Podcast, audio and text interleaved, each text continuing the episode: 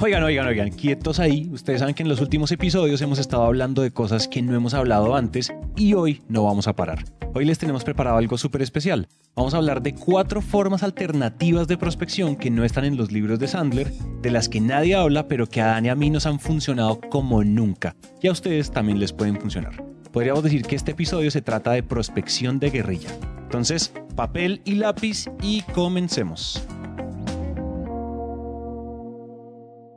Hola a todos y bienvenidos al episodio número 52 de Máquina de Ventas. ¿Qué se narra mi mojarra Dan?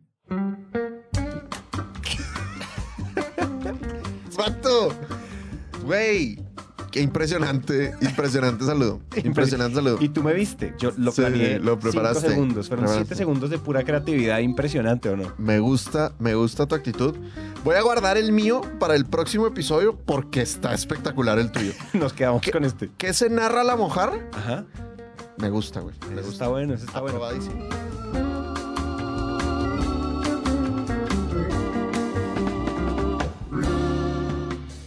Además, emocionante porque hoy, estábamos hablando ahorita antes de grabar, es un episodio muy carnudo, primero. Lo vamos a hacer eficiente porque de nuevo estamos urgidos de tiempo, entonces no es como que nos podamos otra vez echar dos horas así como de chistosos. Y lo otro, porque vamos a decir cuatro cosas nunca antes dichas en los últimos 51 episodios. ¿Estoy en lo correcto? Eh, a ver, déjame, te- déjame, ya te confirmo. Vamos a. El, el 75% son cosas nunca antes Sí. dichas. Listo. El Una gran 25, sí, el 25 sí es eh, el poder del reforzamiento. ok, el poder del reforzamiento. Sí. Lo, se los repetimos hasta que se harten. Sí. Listo, entonces empecemos. Cuéntanos de qué vas a hacer estas cuatro cosas y digo que te lances con la primera. ¿ok? Buenazo, buenazo. Entonces, hoy vamos a hablar, jóvenes, de cuatro ideas alternativas de prospección. Cuatro cosas diferentes, cuatro cosas que no se hacen típicamente, que tanto a Santi como a mí nos han generado mucho, pero mucho billui. Biyui. y también a nuestros clientes. Entonces, va la primera, va la primera y le quiero dar el crédito a mi compadre Felipe Hernández de DatUp, una de las startups más rockstar de Colombia. Y Felipe desde el principio es de esa gente juiciosa con Sandler, güey. Juic- de los- sí, güey. así. sí, sí, sí. Yo estoy... De mi tipo de personas. Sí. Sí, totalmente. O sea, ese vato, eh, la verdad es que me quiere mucho y públicamente declaro que estoy preocupado porque en algún momento le voy a tener que pagar comisión porque manda demasiados referidos, porque realmente cree en el sistema y a él le ha servido mucho. Claro. Entonces ya es tan pro en el método Sandler que ya se inventa sus propias, sus propias técnicas. Entonces, esta que les vamos a compartir no es mía, jóvenes, no es de David Sandler, no es de Santi, es de el ingeniero doctor Felipe Hernández de Datop. Tremenda, tremenda eh, Tremendísimo. técnica de Gracias, viejo. Pipe. Gracias Así por es, tu te aporte amamos. a máquina de Te ventas. amamos. Entonces el vato me dice la que está, la que está aplicando. Se mete a LinkedIn y crea una encuesta en LinkedIn. En LinkedIn. Y es una encuesta donde la pregunta es sí o no. O sea, son preguntas cerradas. Y es una pregunta acerca del dolor del prospecto. Y entonces si le responden que sí, significa que son sus prospectos y tienen dolor. Y entonces después los buscan. Porque LinkedIn te dice quién respondió que sí y quién respondió que no. Entonces, por ejemplo, yo podría poner, yo podría poner, ¿te preocupa que tus vendedores no tienen un método de ventas y por lo tanto no son consistentes? ¿Sí o no? No. Y la raza contesta, güey. La raza Hermoso. contesta, Sí o no. Entonces, a los que contesten que sí, pues inmediatamente les caes, ¿verdad? El otro día, Diego Ávila de, de HubSpot, gran, gran amigo y también de esos fanáticos de Sandler y, y pronto seguramente revelaremos alguna técnica de, de Diego porque lo usa con todo. La aplicó, le gustó, la aplicó porque lo compartimos en el, en el grupo de Sales Mastery y también le funcionó. Entonces, esa está buena, güey, y está muy fácil, ¿sabes? Está Oye, es que. ¿sabes qué es lo que a mí me sorprende a veces de las buenas ideas? Que generan esa sensación de cómo coños no se me ocurrió a mí antes. Es como obvia. Pero era obvia, era como obvia pero invisible. En serio, o sea, estás precalificando te estás ahorrando un montón de chamba. O sea, en serio, eso puede subir la tasa de calificación altísima de primer contacto a propuesta. Impresionante. Y, y la gente contesta las encuestas. O sea, puedes tranquilamente obtener todo es una 10, pregunta. 20, 50 leads. O sea, Eso es un clic, es Sí. un pinche clic. Así es. no. Viejo Pipe, como diría mi amigo Dan, te la mamaste. Qué escándalo, qué fuerte. que no te escuche mi mamá este podcast. Ok. Ok, eso- pero sí está bien dicho contextualmente. Está, está, está bien dicho. Probablemente eh, era una noche oscura. Cuando dije esa, esa frase tan vulgar. Pero es de que te, te la rompiste, Te la excediste, te excediste. estadio. Sí, sí, sí, Ah, así es, efectivamente. Mi Lo mexicano. que pasa es que esa palabra mexicana es fuerte, güey. En Colombia el- ese verbo es tranqui, pero en México es, es fuerte. Ah, vea pues. Así es. Vea pues. Entonces, contexto. nada, pido una disculpa pública en tu nombre. Ah, listo. Perdón, perdón, audiencia. Es que estoy. Yo aprendo las palabras, pero no su significado. Segunda, papá, tú tienes una buena, ¿no? Segunda. Aquí viene una que es carnuda, pero es que les voy a decir que es. Es que me da. O sea, iba gratis. Yo siento que esta idea que va a votar debería cobrarla, pero algún día los réditos del Cóbrela, universo van a llegar. Sí. Es impresionante. Haz, haz un- una vaca, un, un link de PayPal. un link de PayPal, pero en realidad yo creo que esta idea que les va a votar, si a ustedes les interesa que desarrollemos algo de este estilo, hey, Naranja Media, it's your guy, es su compañía porque es muy poderosa. Y esta es la razón, y les voy a decir algo, esta es la, esta, esta técnica, le vamos a llamar técnica, pero esto que hicimos, esta estrategia, nos trajo nuestros primeros clientes corporativos nivel bancos más grandes del país, como para no hablar de marcas, eh, empresas de tecnología más grandes del país, ¿me entienden? O sea, un nivel bárbaro. Y es el siguiente. La técnica consiste en hay que calentar el lead antes de dispararle cualquier cosa. Esto suena básico, ¿cierto? Pero nosotros en este momento, cuando estábamos antes de tener Naranja Media, yo les he contado esto y en las historias, pues antes de, antes de ser nosotros Naranja Media, pues éramos emprendete, no teníamos modelo de negocios, estábamos debajo del agua, teníamos sueldos emocionales, no teníamos sueldos financieros, estábamos sudando sangre. Pero lo que nosotros hacíamos cuando decidimos empezar a vender y nos transformamos en Naranja Media, era que la mejor forma, se nos ocurrió, pajazo mental, de la nada. ¿Por qué no a las personas a las que queremos venderles, antes de venderles, los entrevistamos en el podcast de Emprendete? ¿Qué es más Es- fácil? ese fue el train of thought. Ese fue. Ok. ¿sí? Las entrevistamos en Emprendete y así abrimos la conversación con ellos. En ese momento, obviamente, el sesgo de retrospectiva en este momento suena súper claro. En ese momento era como, pues entrevistémoslos, nos sirve de la misma forma. De pronto, no, o sea, no había mucha estrategia. Ahorita la estoy formalizando muy bien, o sea, Claro. en, estos en estos años. Pero en realidad, lo que, ¿qué es lo que pasa? ¿Qué es más fácil que un tomador de decisión te responda en un correo? Que te responda qué tipo de correo. Que te responda el correo, hola, es que yo me dedico a esto. ¿Será que tú tienes este, este, este dolor y tienes este, este dolor? ¿Te identificas? Un comercial de 30 segundos, que igual es muy poderoso Claro. pero que es más fácil, así disparando en frío. Es más fácil que te responda eso que te diga, oye, tengo un podcast, es uno de los más escuchados que hay en Latinoamérica. Nosotros hemos contado historias como las de El hombre más rico de Colombia, como las de Rappi, como las de... Eh, y quisiéramos que participaras porque creemos que tú tienes mucho que aportar y tu historia nos parece impresionante y nos moriríamos por entrevistarte. No, papi. ¿Cuál es más fácil de responder? Elevado el ego de mi El- compadre, pero. El, el segundo, el, obviamente. Obvio. Es como, claro que sí, háblate con mi asistente, claro que sí, háblate no sé qué, claro, cuando tienes no sé qué, claro, mira, agéndate en este link de Calendly. Buenas. es la, la tasa de respuesta de tú invitando a alguien a participar en un podcast, sea que sea o no el podcast más escuchado de negocios de Latinoamérica, la gente te va a decir que sí. Yo acepto el 100% de las invitaciones que me hacen a podcast, Wow. porque además yo siento que eso es, una, eso es otro tema, pero yo las acepto y la gente las acepta porque te dicen, es que tú eres genial, es que tu historia, es que te he escuchado en otro lado, es que te escuché en un live, es que te no sé qué, es que me parece que tu historia de una se agenda. ¿Qué es lo que pasa después? Acto seguido, entramos a la entrevista. Al comienzo uno va rompiendo el hielo, pero empiezan a conversar. Si la historia es buena, uno demuestra auténticamente que la historia es poderosa, porque en general son historias poderosas. Y después, ¿qué es lo que pasa? Después de eso, lo que uno hace, o lo que nosotros hacíamos era, y esto lo hacíamos súper intuitivo, no lo hacíamos como pensando en que esto era una técnica de ventas. Ojo, ahorita le vamos a llamar técnica y ustedes van a flipar, pero en ese momento era como, Ah, hacíamos la entrevista. A la entrevista le iba súper bien, ¿cierto? Y le mandábamos un segundo correo de fulanito. Tu entrevista es un maldito fenómeno. Mira las descargas que tiene, screenshot de, de Spreaker, screenshot del hosting. Le mandamos las fotos, pero nos quedamos pensando, ¿qué pasaría si lo pones a soñar? ¿Qué pasaría si eh, con, con ustedes, con empresa Rellene aquí, empresa X, nos inventamos algo de más largo plazo porque creo que el podcast podría ser un canal interesante para ustedes. Dime si eso tiene sentido y hacemos propuestas sucias y conspiramos. Porque yo le puedo hablar en ese tono, porque ya estuvimos hablando en una, en una conversación donde él me, ya somos compis. Él ya me contó su vida, sus dramas, lo duro que le ha tocado a la familia porque él, él se volvió adicto al trabajo ya fue una terapia. Claro. Tú, eres su, tú fuiste durante dos horas su psicólogo. Entonces tú le puedes hablar como, oye, ¿te parece si conspiramos? ¿Tiene sentido? ¿Con quién más deberíamos hablar?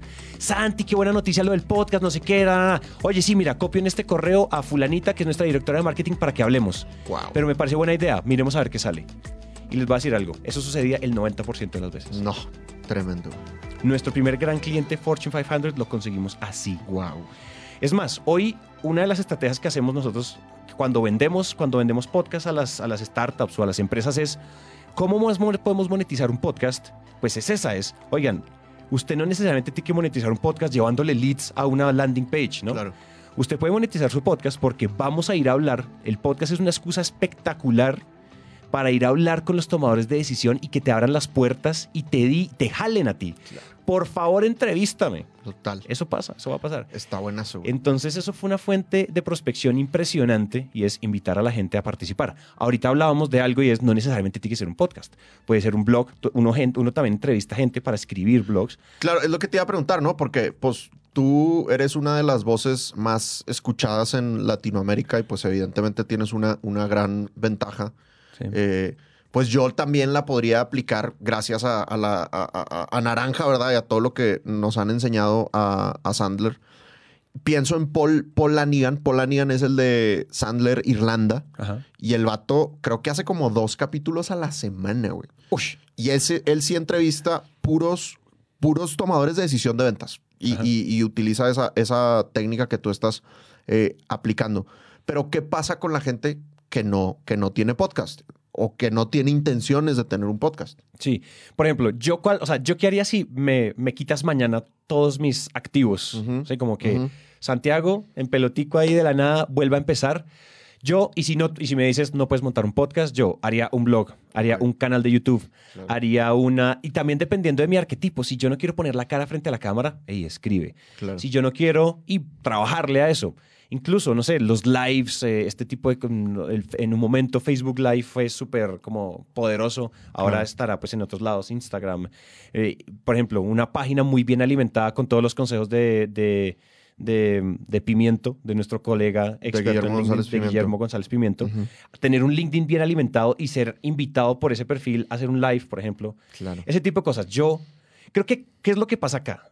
Yo no sé si ustedes han leído, yo he hablado de este libro un par de veces, pero hay un libro que es como una de las Biblias eh, en el mundo de la persuasión, la comunicación y también las ventas, que es de Robert Cialdini, el, de, el de Influence, que es como un clásico. Además, cuando él lo escribió, él se estaba, él estaba echándole tierra a la persuasión, no estaba enseñándote a persuadir. Decía como, miren, todos los Darth Raiders del mundo hacen esto y no lo hagan, pero pues La embarraste, Robert. Perdón. Eh, y hay, un, hay una cosa que se llama el sesgo o el gatillo de reciprocidad. Y es que en el mundo, cuando tú das algo, estamos socialmente cableados para sentir que tenemos que saldar nuestra deuda cuando alguien nos hace un favor, cuando alguien nos da algo, cuando alguien nos ayuda en algo. Es como, te debo una. La frase de I owe you one, te debo una. Y nosotros, no queremos, nosotros siempre queremos como settle the score. Siempre queremos como... Eh, ¿cómo se dice? E, equilibrar la balanza. Entonces es eso. Tú le entregaste un episodio ganador, lo pusiste en el spotlight, le diste visibilidad, le dejaste contar su historia. Él fue el protagonista y aparte de todo le escuchó un montón de gente. Oye, le acabas de entregar un montón de cosas. Es obvio que el correo va a ser, claro que sí, Santi, exploremos. Tengamos, la conversación. Tengamos la conversación. No, me encanta, me encanta. O sea, a fin de cuentas es posicionarlo como experto de alguna manera. Fíjate, otra que se me ocurre es la de, la, de Pedro Mejía, ¿no? Pedro, que episodio 5, para, que, para que lo escuchen con, nuestro querido amigo Pedro Mejía. Eh, él organizaba eventos para las distintas empresas para las que ha trabajado. Él organiza eventos de, expertos, ¿no? Entonces organiza un evento de innovación, por ejemplo, o organiza un evento de la transformación digital. Entonces invita a tres o cuatro expertos del tema obvio le aceptan y pues él aprovecha para hacer el networking con, con ellos, ¿no? Que eso, eso también está chévere. O la otra es, por ejemplo, invitar al personaje a que le dé una charla a tu equipo, por decir algo, ¿no? O sea, hay mil, mil maneras que, que no tienen que ser un podcast de cómo puedes entrevistar a, a la gente. Ahora, si quieren que sea un podcast, me llaman. me Llamadita, llaman, papi. Me llaman. Llamadita. Pero sí, Buenísimo. acuerdo. Listo. Bien, me encanta, güey. Next Me one. La santiaguiña. La santiaguiña. Tenemos que bautizarla. Sí es. Bueno, ahí les va la que ya hemos mencionado, el 25% que sí hemos mencionado, pero, pero a mí de verdad que me genera mucho, mucho, mucho billete. Es más, ayer, no sé si lo han notado, pero Santi trae, trae cruda, trae guayabo, porque ayer se alcoholizó con unos amigos, ¿verdad? Con unos Este- amigos presentes, ¿no? Así es, unos amigos presentes. Y en ese proceso yo apliqué esta técnica. En este mes, no te miento que he tenido que probablemente cinco reuniones y, y pintan bien. To- todavía no cierro ninguno, pero ya he cerrado muchos. De los de este mes todavía no he cerrado ninguno, pero vamos muy bien. Y es los exalumnos Ok. o los ex empleados, ¿no? Entonces, esa es la técnica. Entonces, ¿eso qué, ¿eso qué significa? Cualquier persona con la que tú trabajes ahorita como proveedor, como que, que cualquier persona a la que tú le vendas, no importa si es tomador de decisión o no. O sea, por ejemplo, en mi caso, pues todos mis, todos mis alumnos, ¿no? Todos mis clientes, que no necesariamente ellos tomaron la decisión, pero tomaron el curso. Con todas esas personas, yo procuro agregarlos en LinkedIn. Y yo estoy muy al pendiente, muy al pendiente de mi LinkedIn de cuando alguien cambia de trabajo. Y muchas veces esas personas o ya eran tomadores de decisión en ventas, ya eran gerentes comerciales o gerentes de gestión humana o VP of Sales, o si no, suben a ese cargo. O sea, cuando yo los entrené eran BDRs o SDRs y ahora están subiendo a, a managers, a gerentes, ¿no? Entonces, siempre que cambian de trabajo, yo los felicito. O bueno, no siempre, procuro felicitarlos. ¿no? Y genuinamente los felicito. O sea, genuinamente me da mucho gusto que la gente pues tenga un cargo nuevo y si es un cambio de empresa, pues qué chévere que hayas cambiado de aires, maravilloso. Y genuinamente les deseo todo el éxito del mundo. Pero obviamente voy a Pipedrive y anoto preguntarle a fulanito qué onda, güey. ¿no? Preguntarle a fulanito ¿Qué onda? Así es. Y entonces el otro día me pasó eso con un cuate que entrené hace cuatro años, güey. Cuatro años. Y hemos tenido un par de conversaciones en otras dos empresas en las que él ha estado, pero no hemos, no hemos concretado nada. De hecho, hasta me, me presentó a su novia porque su novia también está en un tema de ventas. Intentamos hacer algo con la novia. Nada cuajó, nada cuajó. Eh, y ayer tú me dijiste que estabas teniendo contacto con su empresa, no con él, con su empresa. Y entonces en ese momento, después del segundo trago de Jack Daniels Fire, Ujú. dije, vato, o sea, lo voy a hacer en este momento. Y literal, eran, no sé, nueve y media de la noche, saqué mi LinkedIn y le escribí, fulanito, ¿qué onda? Oye, eh, sé que tu empresa está trabajando con Santi, qué chévere. Oye, brother, ¿qué onda? ¿Qué hay para hacer? Hace mucho que no hablamos. De pura casualidad sería interesante que tomara- retomáramos nuestras conversaciones para ver si en esta empresa puede ser interesante Sandler. Y hoy me respondió en la mañana, de una, hablemos. Y esa la aplico constantemente. Constantemente. Vea, pues. O sea, Bien importante, agregar a todo el mundo en LinkedIn. Paso uno, agrega a todo el mundo en LinkedIn. Paso dos, estate al pendiente de cuando la gente cambia de trabajo. O sea, si LinkedIn no te está avisando, es porque tú no tienes activada esa opción. Entonces, vea los settings y activa esa opción de que te avise cuando la gente Mm. cambie de trabajo. Y préstale especial atención, porque de repente hay muchas notificaciones en LinkedIn y te saltas algunas. Tienes que prestarle. eh, probablemente es la notificación más importante de LinkedIn Probablemente. cuando Sí. la gente cambia de trabajo. Y entonces, si es una, alguien que puede ser un prospecto, pues inmediatamente felicítalo, pero agéndate para dentro de un mes para buscarlo. ¿Por qué digo dentro de un mes? Pues, Está en onboarding, Exacto. eh, recibiendo el cargo, no tiene ni idea de nada. sí, si lo buscas ahorita va a ser de qué vato. O sea, todavía no, no Mi sé. vida es un sí, rollo, sí. No sé cómo se llama mi nueva empresa, güey. O sea, no, no es momento para que inicie yo ningún proyecto. Pero si lo buscas dentro de un mes, probablemente ya, está- ya va a estar mucho más eh, establecido. Entonces, esa es Fabaloy. ¿Exalumnos o exempleados? Espectacular. A mí, la verdad, eso es. Sabes que a mí me gusta mucho eso. Yo en realidad debo confesar, aquí, con mano en el corazón, que yo soy pésimo haciendo seguimiento de eso en LinkedIn. Es más, creo que yo tengo apagadas las notificaciones de LinkedIn. Así Qué de, escándalo. así de horrible soy. Pero cuando entro y digo, haz de cuenta, como le dedico media hora a actualizarme, esas notificaciones son impresionantes porque uno vuelve de una, tic, tic, tic, tic, y vuelve y uno le dice, a veces lo que pasa es que ya pasó el mes o ya pasó un año. Sí, total. En mi caso, ¿no? Porque Sí. en mi descuido no disciplinado con LinkedIn. Y es como, oye, esto tiene sentido, o sea, ¿cómo vamos a conspirar? Porque si son estos tomadores de decisión que se saltaron de un lado al otro, o los sponsors que escalaron, en, el- en- que fueron ascendidos, pues uno también tiene como una relación, no sé si compis, compis, pero es como, oye, ah, como tú dijiste el que hay para hacer, Sí. es como el, oye, ¿conspiramos o qué aquí? O sea, ¿dónde, qué, qué nos vamos a inventar? Esa frase es muy, no sé si es muy colombiana, pero yo la uso mucho. ¿Qué nos vamos a inventar? Y es lo mismo, es qué hay para hacer. Entonces creo que tiene todo el sentido porque han salido muy buenos, han salido muy buenas cosas. Incluso es para reanudar, si es como, oye, no, pues la verdad no mucho. De una. Yo creo que para mí el default es cuando alguien dice que no, pídele referidos. Que si tu novia que dice que no, pídele referidos. Oye, mi amor, hoy no. Oye, ¿te molestaría Qué presentarme escándalo. a alguien? Qué escándalo. Mentiri, mentiri. Em, Que no te escuchen, güey. Que no, que no me escuche. El problema es que creo que sí me van a escuchar. Mentiras, mi amor. Siempre fiel. Siempre firme.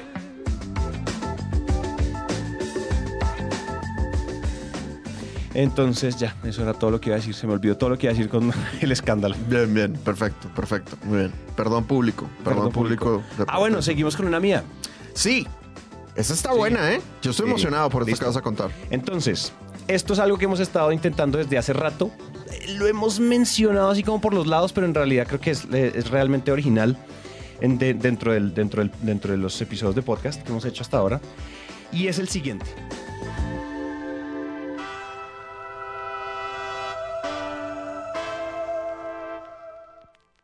Digamos que la línea de pensamiento que hay detrás es dónde están clusterizados tus prospectos ideales, tus tomadores de decisión. Del verbo no tu clusterizar. industria. No tu industria, no, del verbo vosotros os clusterizáis. Exacto. Eh, y piensa dónde están esos tomadores de decisión todos como acumuladitos, como pegaditos, o dónde todos, cuál es el nodo donde todos van a, donde todos terminan dando. Les voy a dar un ejemplo. Mis tomadores de decisión son CMOs, directores de mercadeo, eh, ¿cómo más se llaman? Marketing managers, todos los nombres de los que toman decisiones en áreas de marketing o comunicaciones. Esas personas están en general en contacto casi siempre, casi que en un 100%, con grandes agencias. Claro. Las grandes agencias que hay en Latinoamérica, si tú miras los titanes, titanes, son siete, no serán más de diez. Ajá. O sea, el mono, esto es uno, la- en realidad las agencias hay muchas boutiques, ¿cierto? Que son muy buenas, pero los grandes, grandes de grandes conglomerados publicitarios y de agencias, pues estamos hablando de, son muy poquitas, son 10. Es un oligopolio. Ti- Tipo Ogilvy, tipo Sancho. Ogilvy. Sancho, Ok. eh, DDB, todas estas que creo que unos son dueños de todos. Bueno, creo que incluso los holdings son incluso menos. Entonces, ¿qué es, lo que, ¿qué es lo que yo dije? Oiga, ¿por qué no yo trato de entrar, en vez de ir directamente a las marcas, estas marcas grandes ya tienen agencias. Entonces, ¿por qué no nos aliamos con las agencias, ¿cierto? Y que con las agencias conspiramos y llevamos propuestas de podcast a los diferentes prospectos. Mm. ¿Y eso qué es lo que está pasando? Lo que nos está, básicamente, pues hacen el trabajo por mí. Claro. Porque además ya hay una relación establecida, simplemente nos aliamos, el gana-gana es claro, eh, los contratos, la papelería y demás, pero pues sencillamente lo que estamos haciendo es, yo llego a esta gran agencia y esta gran agencia me dispara en perdigón hacia todas las cuentas. Claro. Las agencias todo el tiempo están constantemente buscando nuevas ideas que proponerle al cliente, porque el cliente todo el tiempo está diciendo, tírame una idea innovadora, ¿qué vamos a hacer este Q? Dame más ideas, dame Claro. más ideas, no debemos hacer lo mismo, ¿qué vamos a hacer de nuevo? Y pues a los creativos a veces se les seca el cerebro, O sea, a veces se les seca, a veces se tiran unas fumadas impresionantes, pero a veces se les seca y tener una nueva idea de, oiga, venga, metamos podcast en el portafolio de ideas. Es muy bueno. Ahora, esto suena muy específico, pero piensen dónde están clusterizados o dónde están en, en un nodo todos pegados, cuál es ese panel donde hay muchos de sus tomadores de decisión y alíense con esas organizaciones, entidades, lo que sea, como sea que lo llamen. Y creo que puede tener mucho sentido porque además eso también calienta el lead. Claro. Si a ti te presenta tu account manager con Naranja Media, pues no es Naranja Media, hola, soy Naranja Media, eh, jejeje, y, ¿te parece si hacemos podcast? Es como, fuck off. Pero si es alguien con el que tú ya confías y llevas trabajando ba- muchos años, es como, oigan, él es, o sea, la, la gran empresa no va a ir a cotizar con otras 30 productoras de podcast. Claro. Si a mí mi agencia de confianza me dice que ellos son los que son, pues ya es con ellos. Cueste Buenazo. lo que cueste. Buenazo. Me encanta, güey, me encanta. Fíjate, creo que puede aplicar en un entorno social, por ejemplo, los clubes, ¿no? Ciertos clubes, clubes. sí. A los que les gusta ir a clubes, pues eso ahí suele haber tomadores de decisión. Puede aplicar, por ejemplo, en universidades. En ¿no? universidades. este, en, en escuelas de negocios. ¿no? Em, por ejemplo, no sé, acá en Colombia el, el INALDE, ¿no? O en México el, el IPADE, ¿no? Donde Sí, hay sí, sí. tomadores de decisión de, de- de distintas áreas, pero todos son tomadores de decisión. 100%. Puede aplicar con cámaras de comercio, por supuesto. Eh, de hecho, yo tengo una súper buena relación con Camacol, los quiero, los amo y, y, pues ha sido una relación muy, muy productiva por eso, porque están mis clientes clusterizados ahí. Eh, o, por ejemplo, puede ser también centros de convenciones. Oh, claro. o sea, yo claro, no, no- 100%. no lo he aplicado, pero tener de amigo al gerente comercial del centro de convenciones ha de ser un tremendo, tremendo contacto. Claro. Yo no lo he aplicado, pero sí conozco gente que lo ha 100%. aplicado, ¿no? Entonces, eh, buenaza, güey. Y esa, y esa es, o sea, es a fin de cuentas, hacer una alianza estratégica con esa institución, organización, lugar donde están clusterizados tus clientes, pero es que es muchísimo más eficiente que hacer llamadas en frío. Exactamente, es que eso es lo que yo pienso. Siempre será, por eso nosotros siempre decimos, hay, ¿cuál, es ¿cuál es el porcentaje de, es más fácil venderle Siete, siete veces más fácil venderle a un cliente que, ya, tienes. Que venderle a un cliente nuevo. Ahora, no debe ser siete veces, pero es mucho más fácil que alguien te intermedie. Es la, toda la teoría de los referidos. Esto es como volver, mejor dicho, tener una alianza estratégica donde estén todos ellos aglomerados es como una granada de referidos. Es un referidor en serie. Es un referidor en serie, es Total. explosivo, es metralleta, ¿me entiendes? No es como uno por uno. ¿Te parecería si me refieres de...? Es como ahí explota. Claro. Y llegas tú, introducido, te- o sea, te validaron. Sí. ¿Cierto? Llegas validado, que esa es la gran pues, ventaja de los referidos, que es lo que todos sabemos. Bien.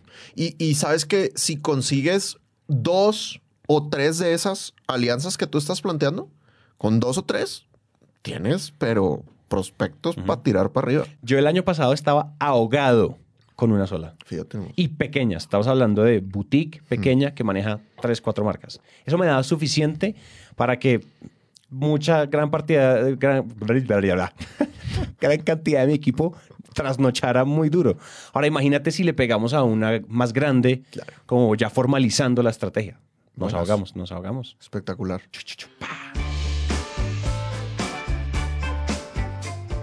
Oye, mucha carne, güey. Mucha Te carne. felicito. Y mucha carne en 27 minutos. Impresionante. Impresionante. Batiendo Número uno, raza. Encuestas en LinkedIn. Saludos a Felipe Hernández. Te excediste, compadre. No voy a decir lo que dijo Santi. Te excediste. Número dos, entrevistar a la gente, ¿no? Ya sea, eh, o más bien, invítalos a algún lugar que los posicione como expertos. Sea un podcast, sea un blog, sea una charla para tu equipo, sea lo que sea. Número tres, exalumnos, ¿no? Eh, ex empleados. Agrega a la gente en LinkedIn. Felicítalos cuando cambien de trabajo y pues agéndate en tu CRM un mesecito después para preguntarles si se arma la machaca o no. Y número cuatro, alianzas estratégicas con empresas en donde estén tus clientes clusterizados. Exacto. A ver si se arma la machaca. Muy bien, maravilloso. Sí, señor. ¡Listo! Entonces, lo tenemos. ¡Woo!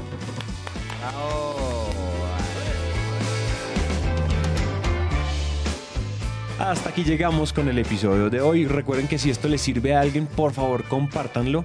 Y para mantenernos conectados, recuerden que podemos hablar por redes sociales. En Instagram, Dan aparece como arroba Sandler Dan Macías y yo como arroba Santi.